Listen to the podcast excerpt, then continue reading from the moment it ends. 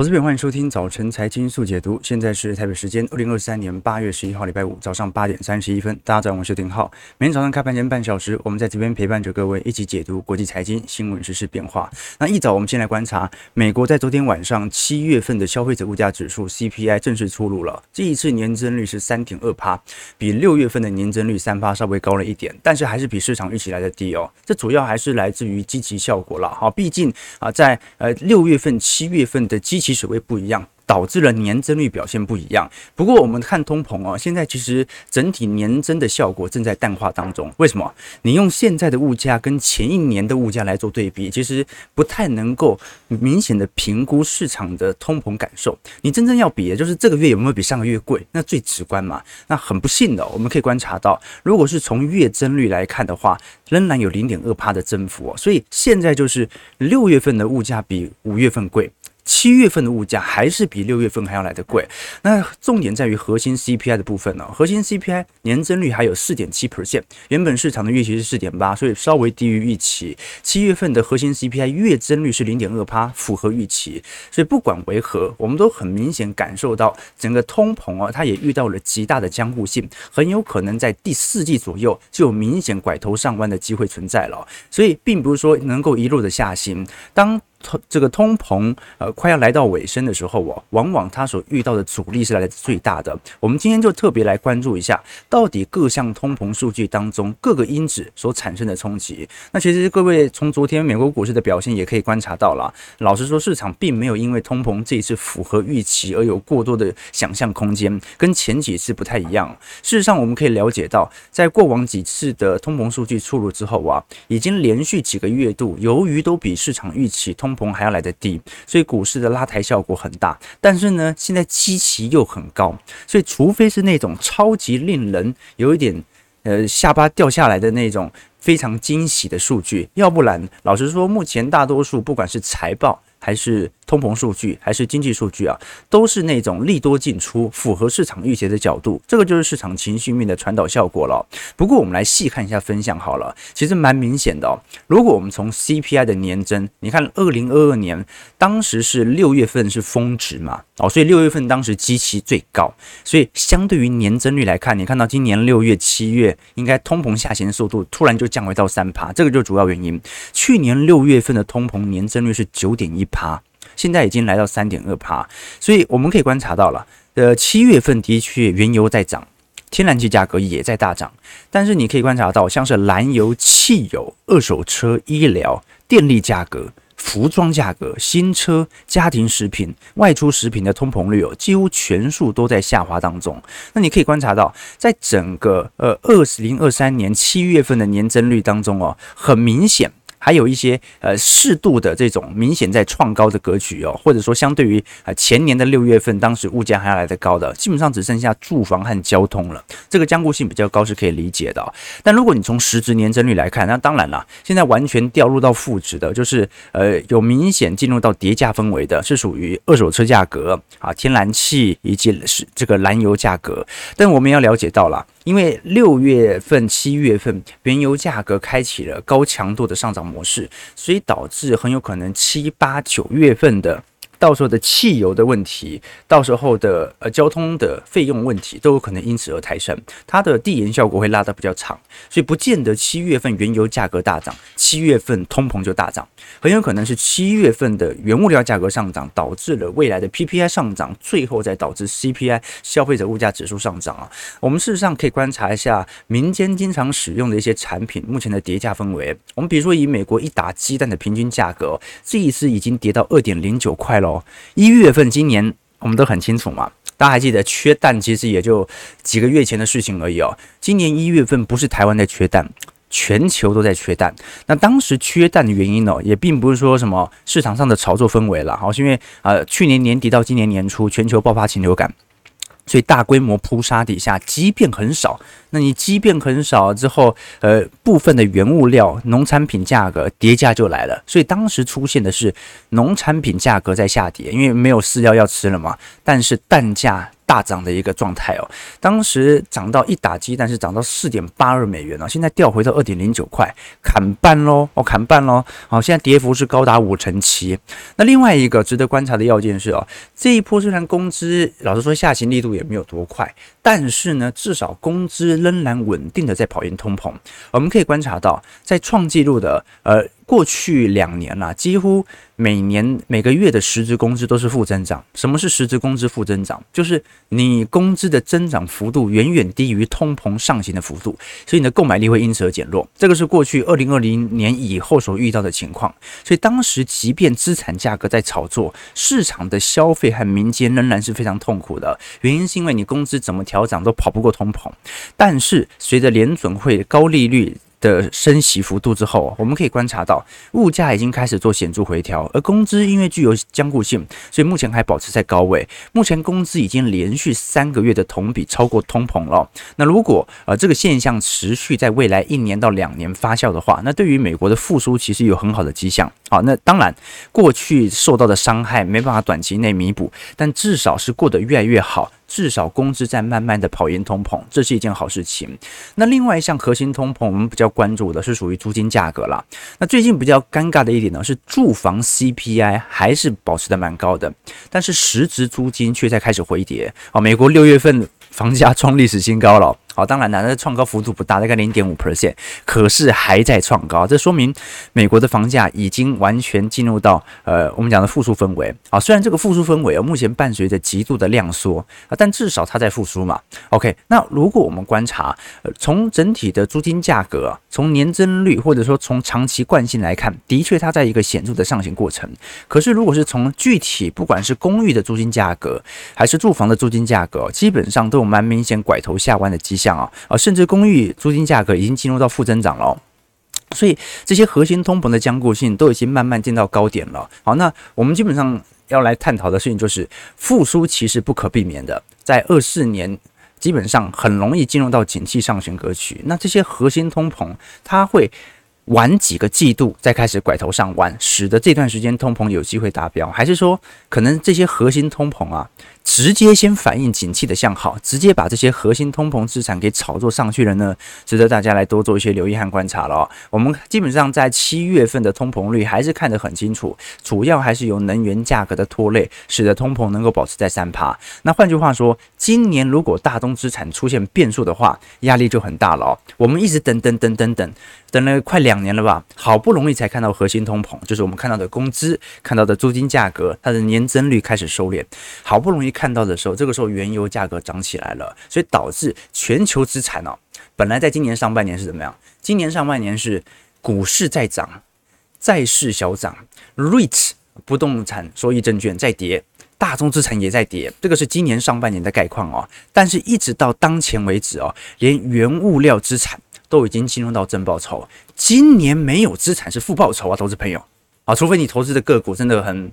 哎，可能啊，有些中小型股就是不是特别好，就除非你买在高位，要不然从今年年初以来，你所持有的资产全数正报酬。我们来具体看一下全球各大资产今年以来的表现啊。比特币今年还是涨幅最大的啊，去年跌最凶就涨幅最多嘛，涨幅有七成五，但去年跌了六成五嘛，好，所以就算它涨七成五，它也回不到高点了。QQQ 追踪纳指一百的部分呢，涨幅有四成四，那这个美国成长股的部分涨幅有三成三。SPY 美国大型股的部分平均涨幅有两成啊，EFA 是我们看到的欧亚股市啊，平均涨幅有一成五。美国的中小型股 IWM 涨幅有一成四，那小型股的部分涨幅有一成三，其实也慢慢开始追上来了。可转债涨幅有一成二，新市场股票涨幅有一成一，所以台股算亮丽了。那美国的价值股都涨幅有八点七 percent，黄金涨了七点五趴，特别股涨了五点七 percent，高收益债都涨了五点七 percent 啊，连美国的 REITs 最近都开始起涨，涨幅有五点五趴。那如果像是投资等级债的部分，涨幅稍微少一点，大概四点三 percent，现金。涨了二点六趴，美元开始有呃明显筑底、开始走升的味道了。那么这个美国整体公债市场平均涨幅大概两趴，短期国库券涨幅有二点一趴。重点是 DBC，我们看最后一项，连大宗资产，由于最近原油价格一直上涨啊，今年以来涨幅居然高达零点一趴，哎，零点一趴。所以投资朋友今年没有资产是收跌的，风险资产也在涨，避险资产也在涨，足以说明今年不是大多头啊。为什么说全部资产都在涨，不是大多头呢？哪有大多头？风险资产、避险资产、大宗资产、债券、黄金都在上涨的，这说明今年的看法，老实说是非常旗舰的。有一大群人正在看多当前的经济行情，有一大批人正在为未来的行情做大规模的避险，购买黄金、购买债券。这个是今年的市况。事实上，我们从具体大宗资产的角度来做一些分析哦，各位会发现，你像是 Cooper 铜价的部分哦，基本上在去年年底以来有非常显著的弹幅，当时反映经济的向好。那最近开始又有点疲惫的迹象哦。黄金价格它反映的是实质利率的变动，也在高高位震荡左右啊。最值得关注的七月份其实是原油和天然气，你看。西德州原油价格从今年元月份，应该讲从今年六月份的低点涨起来，涨幅已经高达两成六喽，把今年所有的跌幅都收敛了，油市已经进入到牛市氛围。那天然气价格更扯，天然气价格居然在短短的七月份到八月份涨了四成啊！要求哦，就说天然气价格短期内受到一些供给链的因素之后啊，又开始有显著的推升。好，那问题来了，可是这一波通膨并没有爆表啊。因为原油和天然气，我们现在看的是期货价格，期货价格是一种短期上的博弈效果，它需要发挥一定的趋势，就短期内如果没有回跌，才会慢慢的进而影响到汽油价格。好，那现在问题来了，美国汽油价格真正从年增开始超过去年或者说平均年份同期的表现是什么时候呢？是八月一号，所以原油要对于通膨有所影响，要到。八月份才看得出来，这也说明为什么七月份的通膨数据大家就没这么关注，也没那么重要了。甚至联准会所发表的谈话，啊、目前昨天联准会官员所发表谈话，假如说也没有特别提到对于通膨有特别讯息的解读哦。那事实上，老实说了，从现在原油价格的起涨的角度哦，拜登政府已经没有太多能够抑制的力度了。过去来看哦，这个拜登为了要保持政权的稳定性，他必须要适度的进行大宗资产的压制。那的确，他当时压制原油的办法啊、他没办法从俄罗斯着手嘛。最好的办法呢，他中东也无法着手。最好的办法。就是进行战略原油储备的大量释放，所以当时我们可以观察到，全美的战略原油储备哦，下行力度是有史以来最快的，一路就回到一九八五年的战略石油的储备水位了。那现在问题来了，你如果再继续进行战略原油储备的释放来进行原油价格的抑制啊，那么美国的国防会出现非常大的缺口，所以照来讲，现在是没有任何 SPR 执行的可能性的，这使得美国目前压力是极大无比的。OK，所以。从种种迹象来表明哦，我们过去其实也判断的算蛮精准的哦。我们从二二年中旬开始哦，呃，呃，应该讲从二零二一年年末开始就觉得二二年全球大宗资产都会下行。就二二年发生什么事情？全二二年发生全球大通膨，可是几乎所有大宗资产在乌俄战事之后全数下行，蛮符合我们的预期。那我们也在今年呃上半年的时候来跟投资朋友分享，原油价格跌到差不多五六十块，它算是一个临界值，因为你不太可能期望经济再复苏，这是我们的立场嘛，我们选择了一个立场。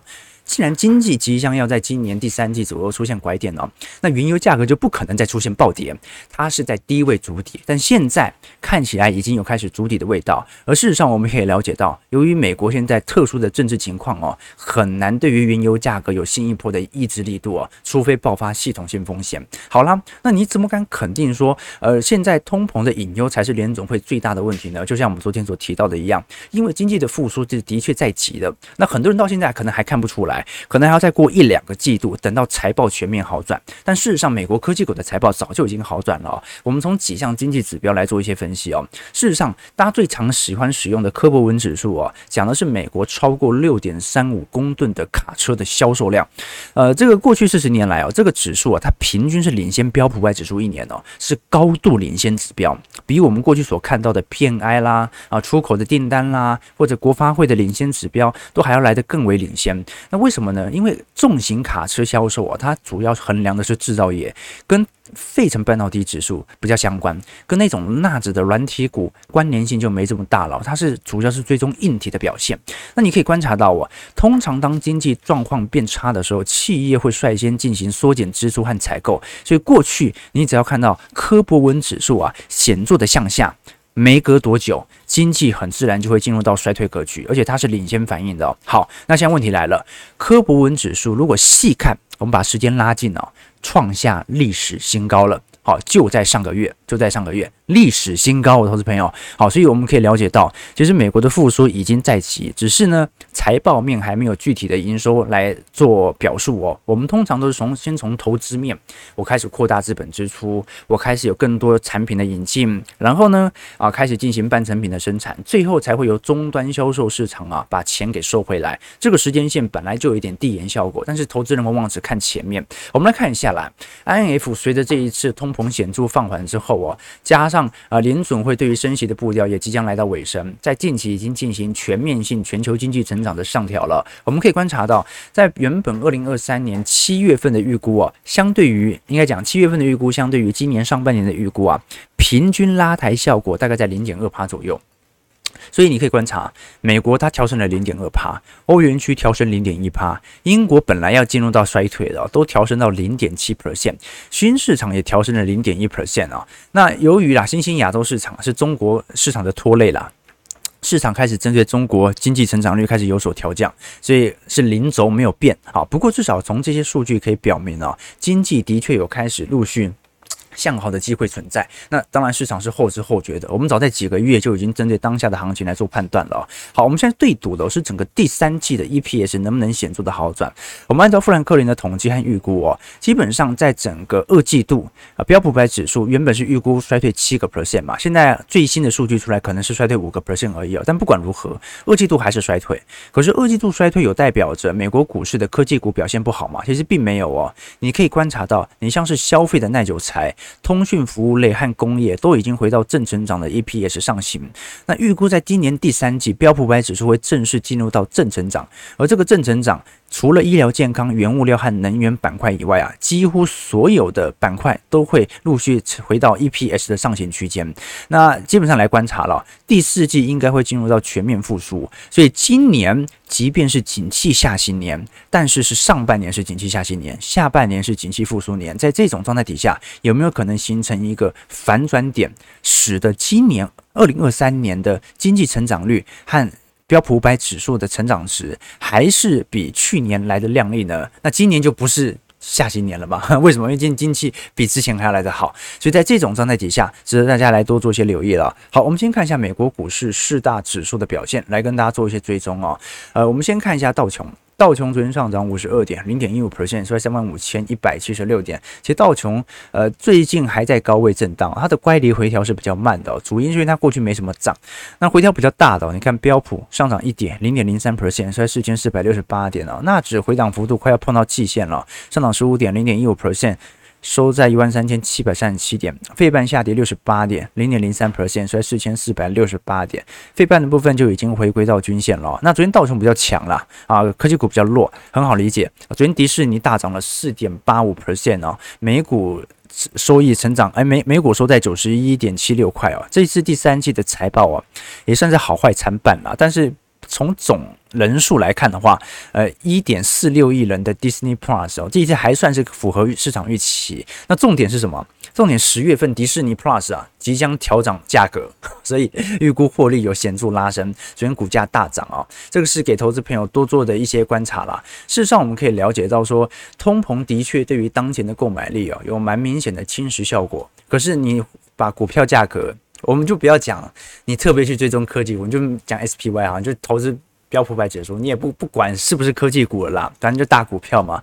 呃，它的年化报酬啊，已经足以你多年的跑赢通膨了啊。即便有时候它的年化报酬啊，或者说当年度报酬没这么亮丽，然后通膨可能来到九趴嘛，八趴九趴啊，那当年股市表现不好，但是平均年化来看。它跑赢通膨是不会有太大问题哦，这个就是为什么我们要研究资本市场的原因。就是现在研究资本市场的目的，并不是单纯为了让钱增值，而是不要让钱贬值。这一件事情是很重要的。通膨对于市场购买力的侵蚀力是越来越大了。你看最近呃。我们有有机会会谈哦，岸田文雄的支持率哦，已经低于不支持率了啊，就是岸田在日本国内的声势有明显的下行了。可是我们要很清楚哦，全球在二零二三年哦，少数明显经济高于预期的经济体就是日本啊，日本在通膨三趴多，比美国高啊。然后呢，PMI 在上行，所有经济指标在好转啊，有望可以结束三十年多、三十多年来的通缩。但是为什么它的民调会下降幅度如此之快呢？因为它所有的经济增长的前提都是建立在货币贬值的基础之上。那你货币一贬值，日本又是进口大国啊，日本人买什么东西都贵的要命。我们买日本东西多便宜，他们买我们这个东西就多贵嘛。好，所以你会发现哦，好，市场上很多经济数据的好转，其实最后还是被通膨给侵蚀掉了。通膨对于我们的伤害很大啊，而且你看，呃，最近几年服务业其实环境越来越不好啊。你看到很多人在缺工哦，啊，但是其实那是因为人力结构的因素。但是服务业其实表现并不是特别好的，经济也不景气。你像我老爸小时候，常跟我说，小他小时候哦。拿一百块去杂货店里面买东西，都可以买到好多好多东西哦。但是现在一百块什么东西都买不到了。我问他为什么，他说因为现在杂货店都有装监视器啊，就没办法拿那么多东西了啊。没有，我讲我讲通膨了啊，因为一百块以前很大嘛，但是现在变很小。通膨这件事情对于市场的侵蚀力很大啊，所以这边顺便跟投资朋友宣传一下啦。呃，我们在下礼拜五。八月十八号礼拜五的下午十两点半到四点半啊，跟国泰投信有一场合作的投资讲座，不过是高雄场啦，好，所以是高雄投资朋友如果有兴趣的话啊，欢迎报名啊，这个小钱变大钱 ETF 投资理财术啦。那基本上啊，虽然讲的是 ETF 啊，但是呢，呃，我主要还是会从总经面来做判断，为什么呢？啊，因为 ETF 啊。啊，并不是每个价位都可以买的嘛，它一样有分为高基期和低基期，所以最好的方式是借由宏观到微观，从宏观的经济形势来判断微观上的产品操作适不适合，提供给投资朋友。如果有兴趣的话，呃，我记得小朋友把网址附在底下。高雄场的投资朋友，如果有兴趣的话，好，可以来报名看看啊。那至于以后台北、台中场，再看一下时间了啊。这次比较赶一点点啊，提供给投资朋友多做一些参考和留意哦。好，那我们刚聊完整个美国股市的概况之后啊，其实欧洲市场的概况哦就比较诡谲一点。最近有很多投资朋友不断在询问我说，这个美国的经济指标、台湾的资通产品都感觉那种制造业回归的感觉，可是，在欧洲当中，经济表现最为明显最为显著、最具代表性的德国，今年预估会经济衰退，这是发生怎么回事哦？的确，我们可以观察到，德国最近所公布的经济数据啊，都足以表明今年进入到衰退格局的几率是极高无比的。我们可以观察到，目前在整个欧洲市场当中啊，经济所受到最大冲击的，反而就是德国本身，而事实上，整个欧洲。EPS 啊，我们讲的是 NACI 欧洲 EPS 成长指数啊，在二季度也正式进入到负值。在前几个季度啊，它有这个爱马仕、有 LV 等等奢侈品股的持续支撑的，但是二季度开始进入到负值。那这段时间，德国所预料的压力就非常大了。为什么？我们可以观察到啊，如果德国的压力最大，从原理来看，欧洲央行是有暂缓升息或者释放升息压力的这种态势。原因是因为目前欧洲的经济已经开始显著受到承压，我们可以观察到德国的 GDP 哦，已经连续三个季度负增长了，所以我们从绝对定义来看，德国 GDP，你看去年第四季度啊，呃，负增长零点五 percent，然后今年一二季度大概都是负增长，那现在的问题就是在于。连续两个季度的负增长就叫做经济衰退，所以德国已经进入经济衰退了。那么欧洲央行是不是应该为了欧洲最大的经济体德国来适度的暂缓目前的升息态势呢？答案是不行的。为什么呢？我们可以先观察，如果是以全球的通膨指标，我们就看一下右方图表啊，讲的是通膨的趋势。如果写 lower 就是代表通膨正在慢慢的向下，higher 就是通膨越来越高。那你可以观察到，我目前全球啊通膨不断在变高的有几个国家，一个是俄罗斯，一个是日本。那日本是因为点火成功很好理解，另外一个是印度啊。那第四个哦，非常意外的是德国，德国的通膨居然还在持续创高当中哦。所以我们可以观察到。如果我们以美国的通膨来比较欧元区和英国，可以了解到，美国通膨早在二二年六月份就已经见顶下完了，但是英国的通膨和欧元区的通膨，一直到二二年年底才开始下完，也就是欧洲央行在联总会没有停止升息之前，它根本就没有任何停止的理由。那问题压力很大啊，德国现在经济是衰退啊，你又衰退，通膨又高，该怎么办呢？所以这个的确是我们可以观察到，为什么最近有大量资金开始撤离欧洲市场的原因。德国的 FDI 海外直接投资哦，目前来看，整个二二年大幅流出的迹象也依然存在。我们对比一下，这个是美国的经济成长，季增幅，去年三季度以来就一直在正成长。这个是德国的经济成长，季增幅，去年四季度以来就不断的在下行区间。好，所以投资朋友可以了解一下啊，的确，呃，欧洲市场哦，我们可能还是因为它并不是单一的那种新兴市场的呃制造业市场，它可能更像是以终端市场的品牌。那这种终端市场的品牌，它可能这种以递延效果更长啊，通常是新兴市场先转好，生产者生产的货物变多，再慢慢的倒回到终端市场嘛。所以欧洲经济。的确是一个值得大家观察的要点，它是少数在全球重要经济体当中啊表现极差无比的。另外一个就是中国市场，好，中国市场和欧洲市场啊。这一年以来表现都比较偏弱一点。好，最后聊到台北股市的表现哦。台股昨天跌了两百三十六点，成交是三千四百八十亿。台股就比较特殊，因为已经跌破季线了，领先所有美国股市啊。不过昨天台币收在三十一点七，跟前几天差不多，所以有 AI 股本来就会有适度的调节。我反倒会觉得这一波有一个自然的怪力回涨，好像也蛮正常的吧。你按照底底高的格局，季线站不住，还有半年线，还有年线的，反正都在上弯啊，就花一点时间等。它吧，好了，八点五十八分了。我觉得反正不用过度去聚聚焦啊，这些 AI 股为什么？因为我也没买，我没我没买，我就不是很聚焦啊。为什么？我们做的是总经投资啦，哦，所以我们基本上不是针对个股来做任何短期行情的预判，只能说乖离涨高本来就会适度均值回归。那过去基本面的分析我们也都已经做过了。那为什么要提前结束呢？因为我们今天要抽书嘛，对不对？礼拜五，礼拜五上礼拜是台风假，对不对？台风假我们就因为礼拜四台风假，礼拜五就来不及，有太多资讯要讲，就没抽书了啊。那今天要来跟投资朋友导读这本书，一样商周出版啊，通常都会提供两位投资名额啊，送给投资朋友。好，那这本书叫什么呢？为什么不能一直印钞票？非常好看的一本书啊，非常好看的一本书。呃，这本书很明显嘛，它就是从央行的逻辑来跟投资朋友灌输哦，到底为什么？我们对于货币宽松的效果会维持到现在的经济，现在的经济状况跟通膨又有什么样的联系啊？那这本书的作者 是两位啊，英国的呃相关的经济学家啦，一个是鲁帕啊帕特尔，他本身是伦敦政经学院 LSE 啊啊，我们的总统女士的。同学啊，经济学硕士，OK，好，他是一三年加入银行以来哦，就是在防止经济危机哦。那另外一位是杰克米宁，他是肯特大学的经济学博士哦，专门研究非常规的货币政策哦。那么。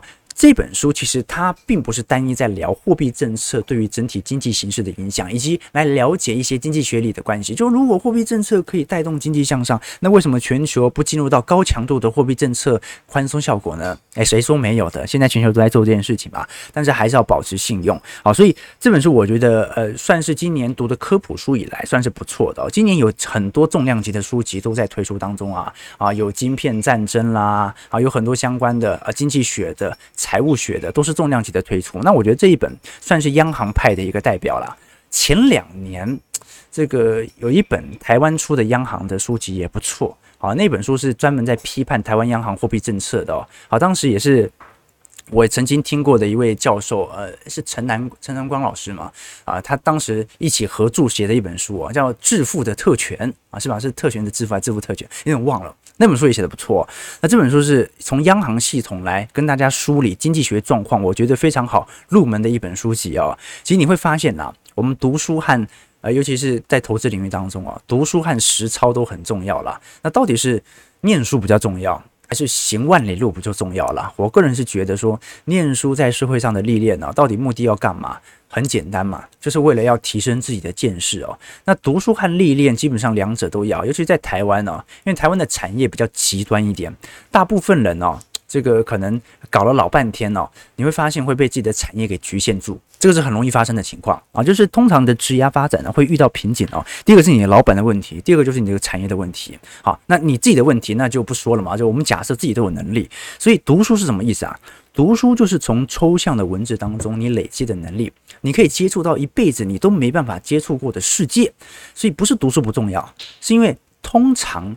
你读书只是读错东西，或者没有目的的去读。你有目的的去读，你就会发现哦，你可以跳脱你本身的产业，你才不会被某个领域、被某个老板给局限住。可惜的事情是，台湾人看书的比例是越来越少了。我最近才把博客来本身在 Q1 啊过去几年的获利了来做一些观察，基本上从统一超财报可以看得很清楚嘛。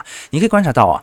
伯克莱在今年的获利表现呢，是奇差无比的啊，甚至是认列损益亏了三百七十万啊。伯克莱已经是台湾最大的卖书平台了，但是你可以观察到这几年从损益成长率来做观察，老实说是每况愈下的哦，越赚越少。从二零一八年不知道为什么，从美中贸易战以后，大家就不看书了。那这有两个因素啦。第一个因素就是真的，大家看书的比例是越来越少，因为越来越多人认为有更多其他吸收知识的管道，有做知识订阅啦，看 YouTube 啦，啊，看抖音啊。可是我们都很清楚，那种学习方式都很难用系统化的方式啊，对于一整本书的理解，你通常都是学习某个知识点。啊，学一下，学一下啊，那你也没办法长期的去关注这些呃碎片化的知识嘛，所以对于系统化的建立就会有所难处。那第二点呢，是因为这一次都很清楚嘛，Momo 已经切进来做图书领域了哦，那 Momo 这个砍价真的砍得很凶哦，那要不是因为我现在都是看电子书哦，那要不然我也愿意去 Momo 买富邦美嘛，因为它书真的卖得很便宜哦，非常便宜。以前我最为那个。每天每个月最兴奋的是七号，七号是博客来会员日啊，通常那天就是会有非常多的折扣啊。现在已经没有那么期待了，你知道吗？因为某某卖的很便宜啊。如果是从实体书的角度啊，所以你可以观察到啊，反而是电商领域的营收是不断的增加当中的。那不管是在图书类，还是在啊相关学习性产品呢，都有显著的提升。好啊，不能再说了。简单来讲就是哦，读书很重要，尤其在大家都不读书的年代。你读了反而对你更有利。好，那我们回过头来看哦，这本书啊，其实很明显，它在讲的是通膨对于实质购买力所造成的侵蚀效果，以及为什么不能停下来，以及而为什么也不能无限制的、无条件、无信用的印下去呢？呃，这本书有一个重点嘛，债债务这个问题哦，钞票的本质是发债。是一个信用评级，我向未来跟你呃，先跟你借未来的钱啊，来以此来进行货币宽松的政策效果。三十年前呢、哦，政府每增加一到一点五块的债务啊，大概可以创造一块钱的 GDP，但是现在要创造一块钱的 GDP 啊，至少要五到六块。所以金融的本质是借贷，一个人需要钱，另外一个人有闲钱，当中就形成了借贷和撮合借贷借贷的人，这个人叫做银行。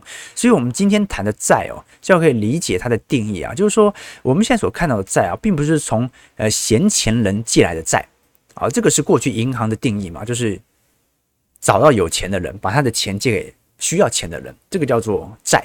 现在的债并不是这个概念，现在的债是下一个时空。什么意思呢？就是我现在借的债是跟下一代、跟下下代所借出来的钱，所以现在的政府是用自己的信用跟未来来借债，那这就麻烦了。因为如果我们跟同一个时空的人借债，那他会衡量你的信用平等吗？你的信用平等不高的话，本来就不会借你这么多，所以整个金融市场算健康。但是如果你跟未来借，谁来衡量你未来有没有信用平等？未来有没有能力还这么多钱呢？没有人可以衡量。所以为了维持经济成长啊，过去十几年全球政府都在疯狂的举债，全球债务 GDP 规模已经来到两百七十个 percent，我们必须二点七年不吃不喝才还得起债。那政府呢，要解决这个问题有什么方式呢？啊，那你不要觉得有什么常规的什么还债的方式哦，最好的方式就是通货膨胀。所以借由大规模的通货膨胀啊，每隔几年的通货膨胀，来使得他的债务能够以此来稀释。三十年前借欠投资朋友五百万，那是一很大一笔钱。现在五百万也不少，但是跟前几年的五百万其实已经差非常多了，因为通货膨胀会把债务给吃掉。所以借钱的人喜欢通膨啊，因为债务不变。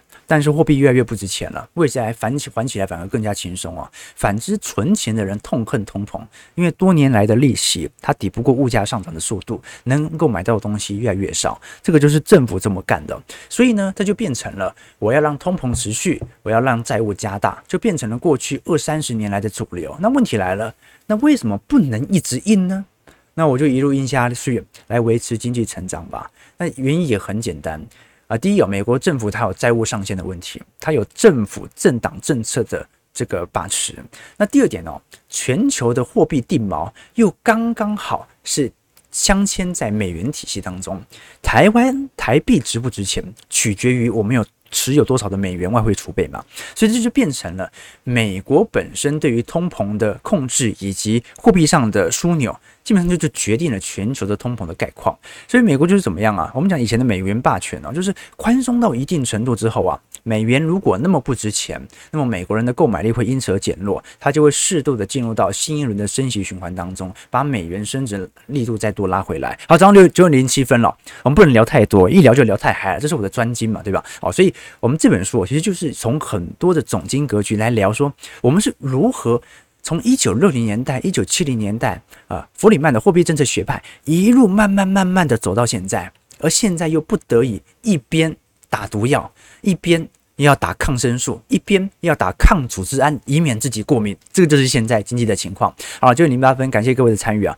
如果喜欢我们节目，就帮我们订阅、按赞、加分享。如果想抽书的话，就在我们直播结束之后，不要在聊天室留言哦，在我们平台底下留言，留下与你对于这本书的一些想法，提供投资朋友多做一些参考和留意。我们就下礼拜一早上八点半早晨财经速解读再相见。祝各位投资朋友看盘顺利，操盘愉快。